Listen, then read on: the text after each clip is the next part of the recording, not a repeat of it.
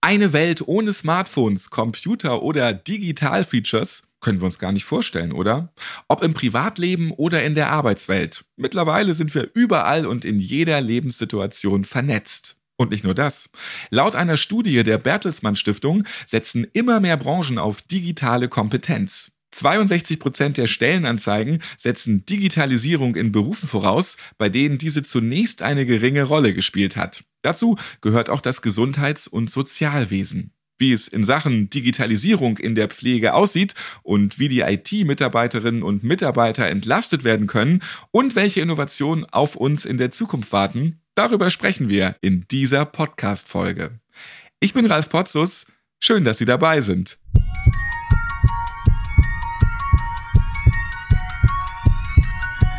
Herzschlag für ein gesundes Berufsleben. Der BGW-Podcast.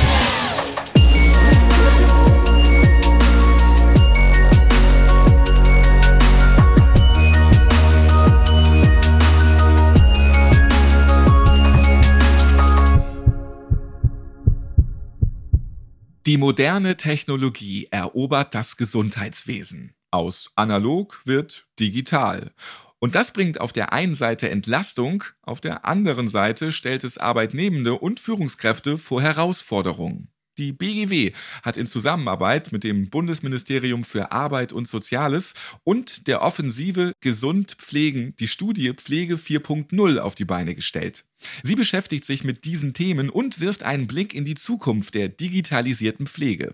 Über die Studie und den Digitalisierungsprozess in der Pflege spreche ich jetzt mit Dr. Maiko Merder. Hallo. Einen schönen guten Tag. Dr. Maiko Merder ist Gesundheitswissenschaftler und Soziologe und Inhaber von Meme. Was bedeutet genau Meme? Meme ist mein Unternehmen und das setzt sich zum einen aus meinem Vor- und Nachnamen zusammen. Maiko Merder, also Me und Me. Das ist das eine.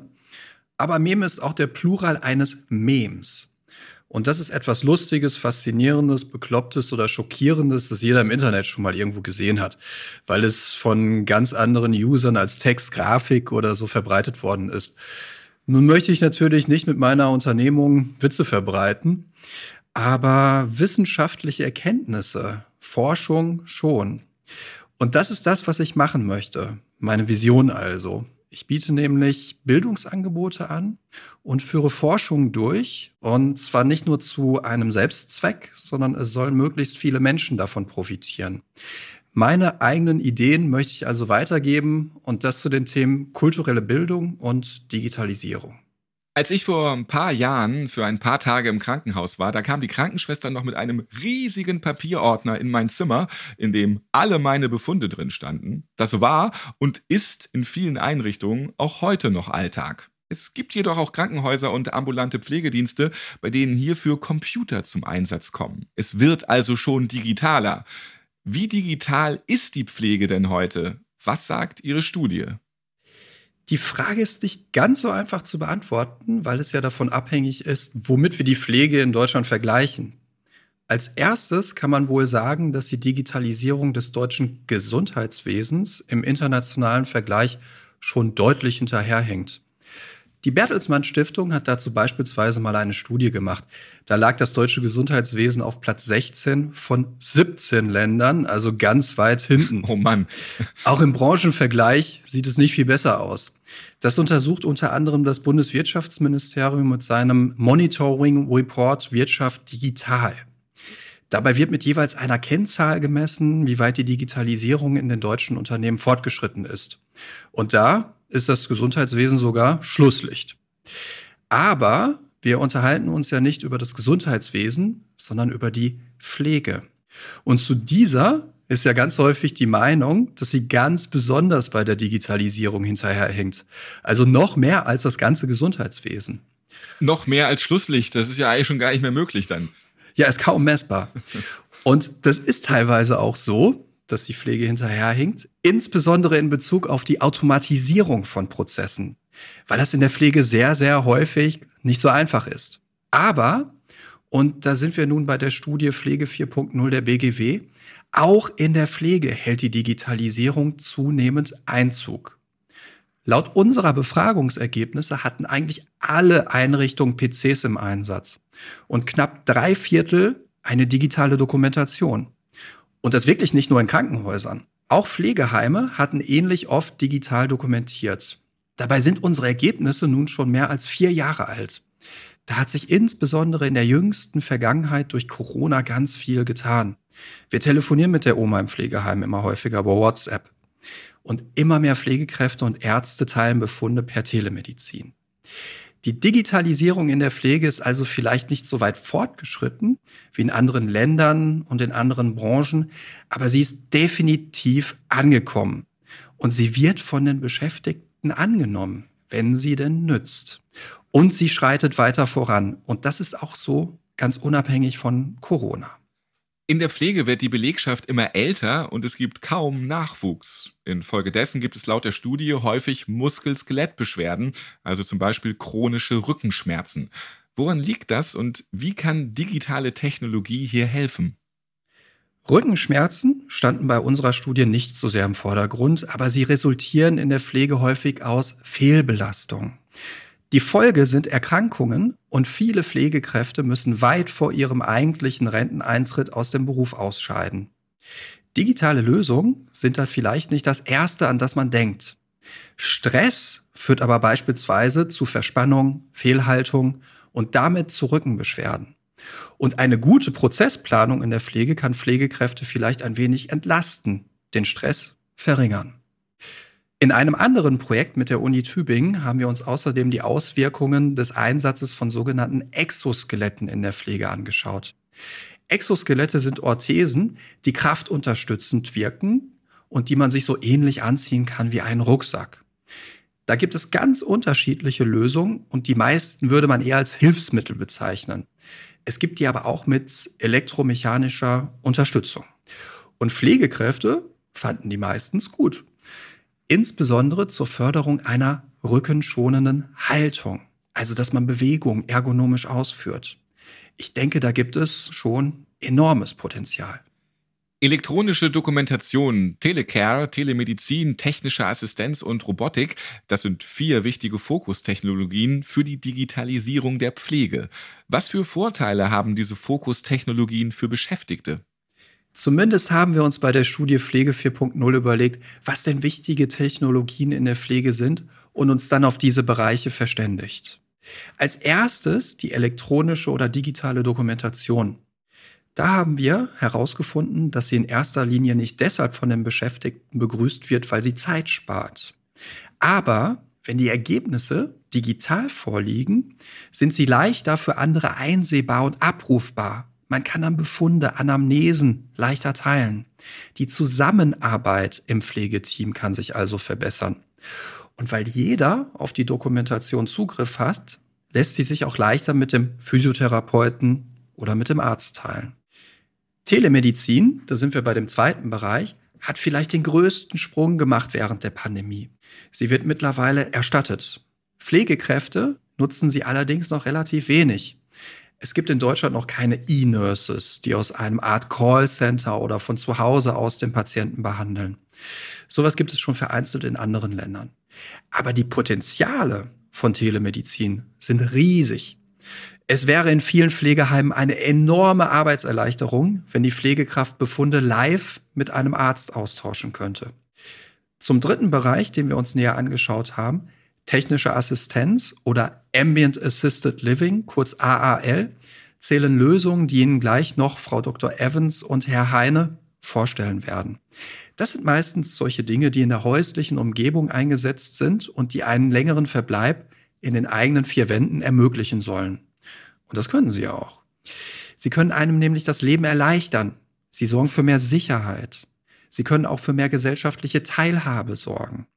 Da sprechen wir beispielsweise von Sturzsensorik, von Dusch-WCs oder von einer automatischen Herdabschaltung. In Einrichtungen des Gesundheitswesens können beispielsweise intelligente Matten vor die Betten von Patienten und Pflegebedürftigen gelegt werden, um Weglauftendenzen zu erkennen und Pflegekräfte bei der Wahrnehmung ihrer Fürsorgepflichten zu entlasten. Wir haben mal in einer Untersuchung errechnet, dass das Umsatzpotenzial von AAL in Deutschland, und halten Sie sich fest, bei über 70 Milliarden Euro liegt. Kommen wir zum letzten Bereich, Robotik. Robotik kommt heute noch sehr wenig in der Pflege zum Einsatz. Aber auch hier gibt es Potenziale. Nicht unbedingt für den humanoiden Roboter, der die direkte Pflege übernimmt, aber für robotische Systeme, die voll automatisiert Routinetätigkeiten im Hintergrund übernehmen. Es gibt in einigen Kliniken heute schon fahrerlose Transportsysteme, die Sterilgut, Wäsche und so weiter auf die Station über eigene Aufzugsschächte bringen. Das finden Beschäftigte natürlich toll, weil sie sich Wege sparen. Das sind wirklich viele Vorteile. Ich nehme die automatische Herdabschaltung mit und digitale Behandlung, super praktisch, die E-Nurse. Es gibt aber bestimmt auch Herausforderungen. Ich denke besonders die Kosten, die könnten hier zum Beispiel für kleinere Pflegedienste eine große Rolle spielen, oder? Ja, natürlich. Immer sind die Kosten zu nennen. Ich habe Ihnen ja gerade beispielsweise von diesen fahrerlosen Transportsystemen erzählt. Dafür müssen auch die baulichen Voraussetzungen gegeben sein, beispielsweise. Dafür müssen Keller ausgeschachtet werden, vielleicht neue Aufzugsschächte geschaffen werden. Das können Investitionen in Millionenhöhe sein. Und das wird äh, noch nicht von den Kassen erstattet. Deshalb drohen gerade kleine Einrichtungen, ambulante Dienste bei der Digitalisierung etwas abgehängt zu werden. Da sind 10.000 Euro Investitionen schon sehr viel Geld. Außerdem hat nicht alles, was schön blinkt, auch einen Mehrwert. Da wurden in der Vergangenheit teilweise Dinge von Ingenieuren im stillen Kämmerlein entwickelt, ohne Pflegekräfte zu fragen, was ihnen denn wirklich hilft. Das hat sich dann selbstverständlich nicht durchgesetzt. Was sagen Sie Kritikern, die befürchten, dass eine Depersonalisierung entstehen könnte? Also die Pflege wird automatisiert und Arbeitnehmende werden durch Roboter ersetzt. Ist das wirklich denkbar? Das ist ein weiterer kritischer Punkt, den man nicht völlig wegdiskutieren kann. Ein persönlicher Austausch ist einfach etwas anderes, als wenn ein Angehöriger über WhatsApp mit einem Pflegebedürftigen oder die Pflegekraft mit dem Arzt über Telemedizin kommuniziert. Das wird immer nur die zweitbeste Lösung der zwischenmenschlichen Kommunikation sein. Da geht nämlich ganz viel verloren. Einen kompletten Ersatz der menschlichen Arbeitskraft durch Roboter gibt es aber in der Pflege nicht und den wird es auch nie geben. Die Pflege ist und bleibt menschlich. Ein Roboter kann einen Patienten nicht in den Arm nehmen oder ihm die Hand streicheln. Das muss schon ein Mensch machen. Und dazu gibt es auch ganz interessante Forschungsergebnisse. Man spricht an dieser Stelle von dem sogenannten Substituierungspotenzial, also dem Ausmaß, in dem menschliche Arbeitskraft durch digitale Lösungen ersetzt werden kann. Und in allen mir bekannten Untersuchungen ist das Gesundheitswesen hier wieder Schlusslicht.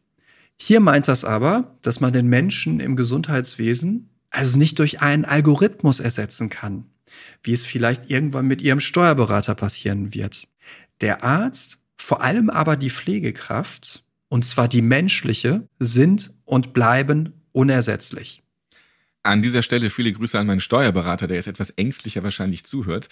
Wie können sich Mitarbeiterinnen und Mitarbeiter im Gesundheitswesen auf den digitalen Prozess vorbereiten? Also gibt es hier auch Angebote der BGW? Es gibt derzeit ehrlich gesagt noch sehr, sehr wenige Fort- und Weiterbildungsangebote. Das meiste läuft on the job und bedarfsbezogen. Da wird dann ein neues Dokumentationssystem eingeführt und der Hersteller gibt dazu eine Schulung. Sowas in der Richtung. Außerdem gibt es insbesondere an Unis immer mehr Module, Kurse zum Thema Digitalisierung des Gesundheitswesens. Die heißen dann vielleicht Digital Health für Pflegestudierende. Ich mache da beispielsweise auch ein bisschen was, ähm, aber insbesondere das Hasso-Plattner-Institut in Potsdam ist einer der Vorreiter in Deutschland mit einem ganz breiten Studienangebot und vielen E-Learnings. Viel hängt aber meiner Meinung nach von der eigenen Haltung, von der eigenen Neugierde ab. Man sollte sich meiner Meinung nach, das gilt nicht nur für die Digitalisierung gegenüber dem Neuen, nicht verschließen, nur weil es unbekannt ist. Auch in diesem Punkt gehören die deutschen Pflegekräfte nicht unbedingt zu den Weltmeistern. Aber eine grundsätzliche Offenheit gegenüber dem Neuen ist meiner Meinung nach nicht schädlich. Wir haben jetzt schon viel über die Digitalisierung der Pflege in der Theorie gehört, aber funktioniert die Digitalisierung auch im Alltag? Maiko Merde hat eben schon erwähnt, ich habe noch weitere Gesprächspartner und Gesprächspartnerinnen und mit denen spreche ich jetzt. Nämlich mit Dr. Sandra Evans von dem Lebensphasenhaus der Universität Tübingen und Thomas Heine vom Landeskompetenzzentrum Pflege und Digitalisierung in Baden-Württemberg. Sie beide haben das im Lebensphasenhaus schon umgesetzt. Ich grüße Sie. Hallo. Ja, hallo, vielen Dank, dass ich hier sein darf. Ähm, auch Grüß Gott von meiner Seite. Herr Heine, wie kann ich mir das Ganze vorstellen? Nehmen Sie mich bitte mal mit auf einen Rundgang. Ja, also das Lebensphasenhaus in Tübingen. Wir sehen es als, ich nenne es jetzt mal Innovationshub, um die Politik, Wirtschaft, Wissenschaft und ganz wichtig, die Vertreter der Gesellschaft zusammenzuführen. Es ist eine Art Begegnungsstätte. Und seit diesem Jahr haben wir noch das Landeskompetenzzentrum Pflege und Digitalisierung Baden-Württemberg dort verortet beziehungsweise die Geschäftsstelle ist dort platziert. Und nun zu unserem Rundgang. Also wir stellen uns das Haus vor, wir sind draußen im Grün, wir sind extra nicht auf dem Campus der Universität und wir sind auch nicht auf dem Campus des Universitätsklinikums, weil wir sind Ansprechpartner für die gesamte Gesellschaft, für alle und wir wollen dort keine Barrieren schon schaffen, allein durch diesen Fakt, wo wir platziert sind. Also gehen wir ins Haus rein. Das Ganze erfolgt natürlich barrierefrei. Die Außenanlage muss dies natürlich gewährleisten, als auch der Zugang selbst. Das kann durch einen Fingerabdruck, durchs Handy oder was es alles für digitale Möglichkeiten gibt, natürlich in das Haus reinzukommen. Denn kommen wir rein und wir befinden uns in unserem großen Seminarraum, weil genau dieser soll dieses Miteinander gestalten, diese Workshops, diesen Austausch, der so wichtig ist, von dem wir auch schon gesprochen haben, Lehrveranstaltungen, alle dies soll in unserem Seminarraum stattfinden. Wir haben auch eine Galerie, wo man einfach neue Sachen testen kann, wo man sie anschauen kann, ausstellen kann und natürlich auch erleben kann. Und das Kernstück des Lebensphasenhauses ist dann unsere Erlebniswohnung.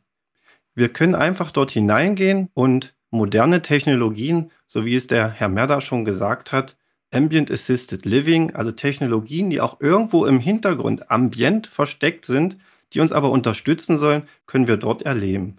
Und dabei geht es nicht nur um die Technologie, es geht auch um das Ganze drumherum. Das führt hin bis zur Dienstleistung, weil alleine eine Technologie bringt uns natürlich nicht weiter. Hier müssen Sachen wie Dienlichkeit und Nutzen natürlich im Vordergrund stehen. Und für uns ist es wichtig, dass die Leute es anfassen können, erleben können. Und wir bieten im Lebensphasenhaus natürlich immer nur eine Lösung. Aber diese eine Lösung soll Denkanstöße und Angebote liefern. Weil wir wissen, in der Pflege, es gibt nicht diese eine Lösung, weil Lösungen sind in diesem Bereich sehr individuell. Und um konkret mal drüber nachzudenken, was gibt es?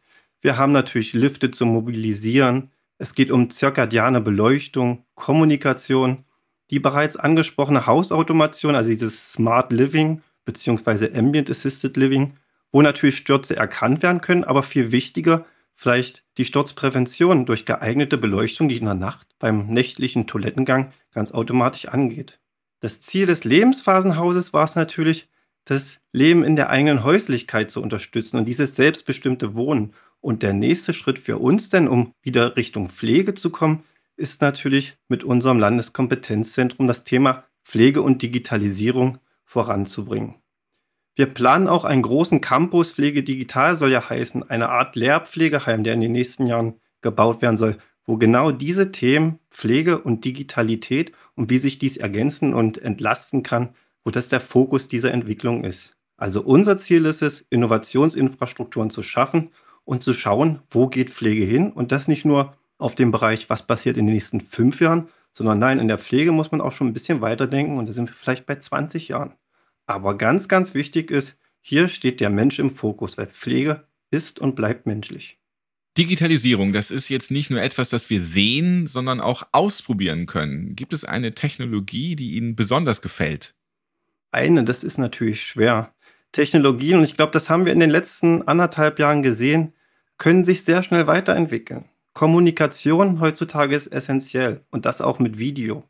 Aber die Teilhabe, die dadurch geboten wird, das ist das, was wir damit erreichen wollen. Und schauen wir mal auf die neuen Bereiche gerade neue Technologien wie Virtual Reality und Augmented Reality, wir kennen dies als AR und VR, da bieten sich ganz neue Teilhabemöglichkeiten auch auf Distanz. Und das haben wir in diesen letzten anderthalb Jahren einfach erlebt. Und das ist eine Technologie, die ist da, die kennen wir aus dem Spielebereich, den kennen wir aus dem Entertainment-Bereich, aber sie kann uns vielleicht auch in der Pflege unterstützen. Und auf der anderen Seite haben wir diese schon genannten Exoskelette. Exoskelette sollen in der Pflege entlasten. Aber gehe ich jetzt noch einen Schritt weiter? Wir hatten ja vorhin schon die unterstützenden, die elektrisch unterstützenden Exoskelette genannt.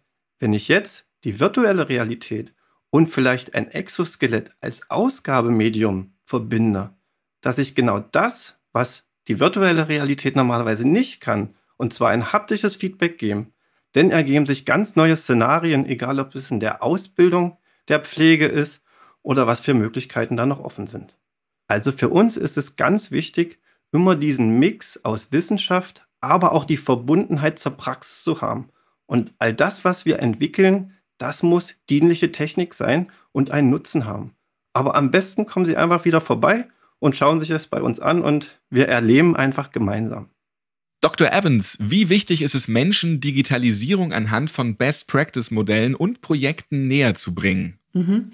Das ist natürlich extrem wichtig, denn auf dem Innovationsgeschehen letztendlich gibt es noch so viele Sachen, die es zu tun gibt. Also diese allgemeine Vorstellung, dass Innovation Hero vorherrscht, ist natürlich eine große Barriere. Also diese Vorstellung des Tüftlers, der alleine in der Garage vor sich hin werkelt. Weiteres Problem ist Technology Push, also dass bestimmte Technologien auf den Markt platziert werden sollen, ohne die eigentlichen Bedarfe der Anwenderinnen mit einzubinden oder weiter zu betrachten. Und speziell im Gesundheits- und Pflegebereich ist die Wertschöpfungskette als solches extrem komplex. Und es ist super, super wichtig, die Lösungen kollaborativ und dynamisch ähm, zusammenzubringen und speziell dann halt auch in Innovationsinfrastrukturen. Es ist wichtig, dass Akteure aus der Wirtschaft, aus der Wissenschaft, aus der Politik und aus der allgemeinen Gesellschaft in geschützten Räumen zusammenkommen können, um sich diesem Thema, jetzt speziell in unserem Falle selbstbestimmtes Wohnen, mithilfe von sozialen und technischen Innovationen zu diesem Thema auszutauschen und neue Lösungen zu finden. Und für diese Entwicklungen ist, wie gesagt, auch extrem wichtig, ähm, die Nutzerinnen so früh wie möglich in den Innovationsprozess mit einzubringen. Und der Austausch auch auf europäischer Ebene ist hier wichtig. Und da kommen wir dann zu diesen Good Practice Beispielen. Man muss das Rad nicht neu erfinden, sondern kann von den Erfahrungen und auch Fehlern, sage ich jetzt mal, von anderen lernen, dass man die zum Beispiel dann halt auch nicht wiederholt. Darüber hinaus sind Good Practice Beispiele auch bewährte Beispiele, an denen man sich orientieren kann und an die eigene Situation letztendlich anpassen kann und somit dann auch letztendlich schneller zum Erfolg kommen kann.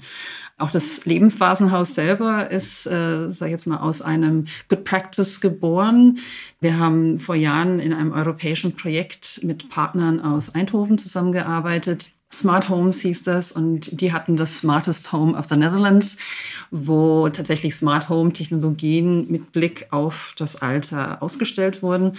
Und da haben wir uns das abgeguckt und einfach das angepasst, sage ich jetzt mal, indem wir noch einen größeren Seminarraum mit angebaut haben und eine Galerie. Also von daher auch das Lebensphasenhaus letztendlich entstand aus einem Practice.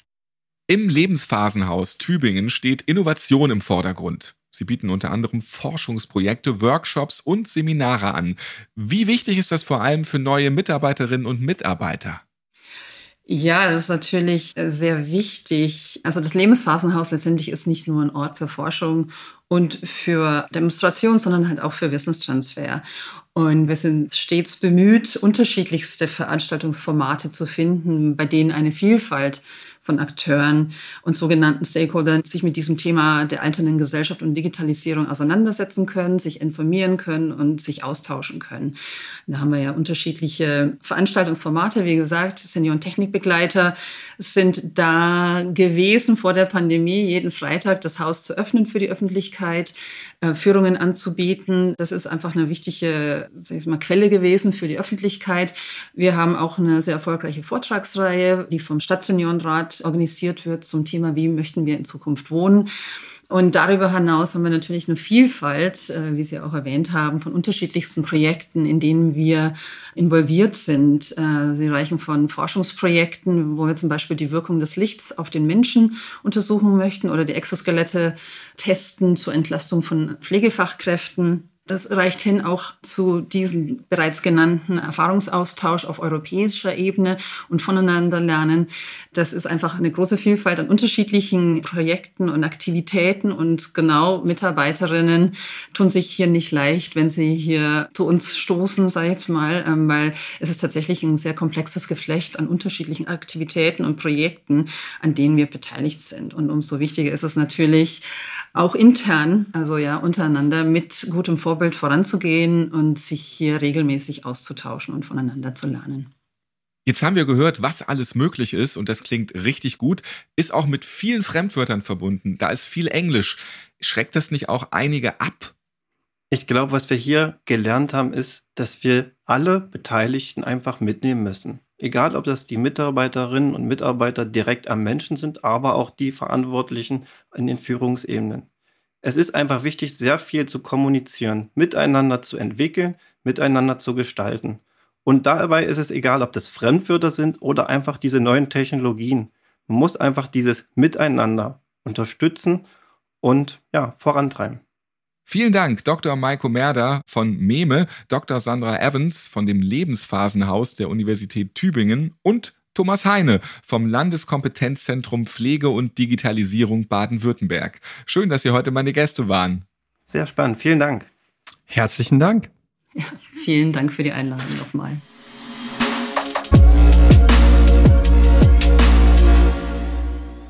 Die Digitalisierung in der Pflege ist in Zukunft für uns alle wichtig. Ein leistungsfähiges Gesundheitswesen ist ohne moderne Technologien kaum vorstellbar. Das Potenzial, das sich hierbei insbesondere für den Bereich der Pflege bietet, ist enorm.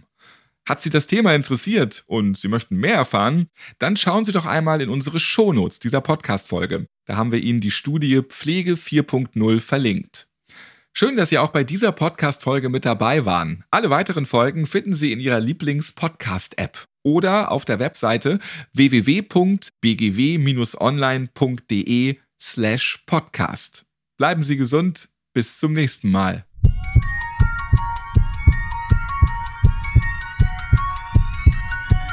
Herzschlag für ein gesundes Berufsleben. Der BGW-Podcast.